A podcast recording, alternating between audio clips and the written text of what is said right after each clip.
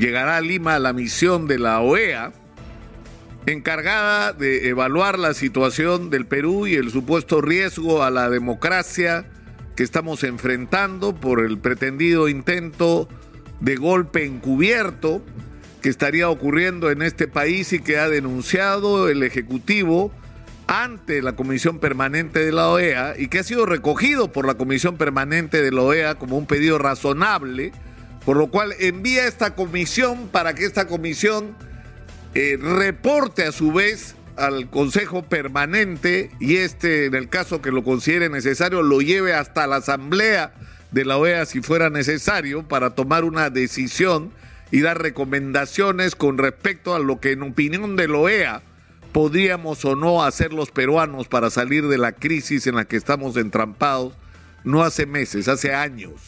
Y todos quieren hablar con la OEA. Eh, me sorprende que el presidente del Congreso pida, eh, me quiero reunir con la OEA, dice el presidente del Congreso, José William Zapata. Pero obviamente ya lo anunció el, representante permanente del Perú ante la OEA, eh, Harold Forsyth, el día de ayer. Obviamente que la delegación de la OEA se va a reunir con el presidente del Congreso de la República y seguramente con eh, no solo él, sino con representantes de las diferentes bancadas para recabar la mayor cantidad de información. Pero yo también pues quiero hablar con la OEA y yo creo que a todos los peruanos nos gustaría ser escuchados para que nos iluminen sobre cómo salimos de este entrampamiento en el que estamos. Porque tienen que saber los señores de la OEA, porque es verdad que hay un sector de la política peruana que hizo una campaña electoral absolutamente destructiva, que ha dejado una enorme herida en el Perú y que pretendió dividir a los peruanos entre los que tenían derecho a ponerse la camiseta nacional y los que eran enemigos del Perú. Se supone que en eso consistió la segunda vuelta. Los que estaban con el Perú, con Keiko, cuyo papá reclamó la nacionalidad japonesa para ser senador en Japón, ¿no? No sé cómo alguien con esos antecedentes familiares puede pretender representar la bandera nacional, pero en fin, ese es su problema. Entonces se se produjo en primer lugar una enorme división producto de las características de la campaña, que ha ocurrido además también en otros países, causando un grave daño al sistema. ¿Y por qué? Porque el siguiente paso una vez que esta corriente encabezada por Keiko Fujimori pierde por escasísimo margen las elecciones, como está pasando en todos lados, las elecciones se ganan con la justa porque somos países políticamente muy divididos. Se cuestionó la legitimidad de las elecciones. Se dijo que había habido fraude pese a que ninguno de los montones de observadores internacionales habían detectado alguna irregularidad razonablemente importante como para cuestionar la legitimidad de las elecciones. Los resultados fueron respaldados no solo por los observadores, por los países de todo el mundo y no solamente por la OEA, por los Estados Unidos, por la Unión Europea. Es más, quienes dijeron que en el Perú había habido fraude electoral hicieron una investigación en el Congreso que concluyó en qué? En nada porque no había ninguna evidencia de que esto había ocurrido. simplemente perdieron las elecciones con la justa y no deberían echarle la culpa afuera, sino adentro a quienes manejaron esa campaña tan mal. Porque era una elección que tenían ganada y perdieron por sus ineptitudes, no por las virtudes de su contendor.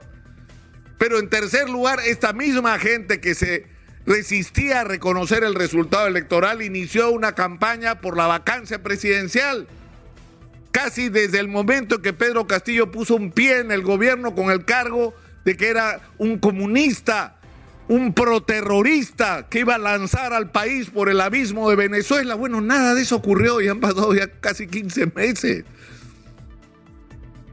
Y el problema es que esto fue llevado al extremo con una campaña sistemática de confrontación con el gobierno. Todo eso es verdad. Todo eso es verdad, todo eso ha ocurrido, eso es innegable. Pero eso es la mitad de la verdad que tiene que conocer la delegación de la OEA. Porque ese es el problema del Perú. Es decir, es cierto que la señora Keiko Fujimori una vez más no ha querido reconocer que perdió las elecciones. y que lo que ha generado desde una posición de fuerza dentro del Congreso con sus aliados es un clima de total inestabilidad. Eso es verdad. Eso es verdad. Pero también es verdad que el presidente Castillo ha constituido un gobierno caracterizado por una impresionante ineptitud, por una incapacidad de enfrentar los problemas más elementales del país, poniendo en la conducción de los sectores claves del aparato del Estado a las personas adecuadas. Se han repartido los puestos en función además de un elemento absolutamente político y no técnico, entregar ministerios a cambio de votos en el Congreso, lo cual nos ha expuesto a una situación simplemente insostenible porque se han cambiado más de 70 ministros en 14 meses y hay casos dramáticos sobre lo, el, que yo regreso permanentemente porque es el, de la inseguridad. ¿Cuál es nuestro primer principal problema en este momento? El que nos agobia cotidianamente la inseguridad. No se puede vivir en este nivel de inseguridad. Y cada día estamos peor que el día anterior, pese a los esfuerzos de la policía, que no tiene los recursos, no tiene el apoyo, no tiene el respaldo que debería tener, la logística, el equipamiento, los vehículos y todo lo que se necesita, pero sobre todo el liderazgo ¿Y qué es lo que ha pasado en estos meses? Siete ministros del Interior, cinco comandantes de la policía, en medio de la más grave crisis de seguridad. Eso es solo una señal de lo que ha estado pasando. Pero eso no es lo más grave, porque lamentablemente nuestra constitución no permite que cuando un mandatario, un presidente o un funcionario es inepto, los ciudadanos tengamos derecho a corregir esa situación y a sacar a quien hayamos elegido porque hubo evidentemente un error en la decisión ciudadana. Eso no lo permite la Constitución. Pero el problema más grave no es ese. El problema más grave es que así como es cierto de que ha habido una especie de conspiración de quienes no aceptaron el resultado electoral el año pasado, hemos enfrentado, señores de la OEA, un asunto muy grave que dicho sea de paso es la repetición de lo que hemos vivido en las últimas décadas un fenómeno gravísimo de corrupción desde las más altas esferas del poder. Todos nuestros expresidentes están procesados por corrupción.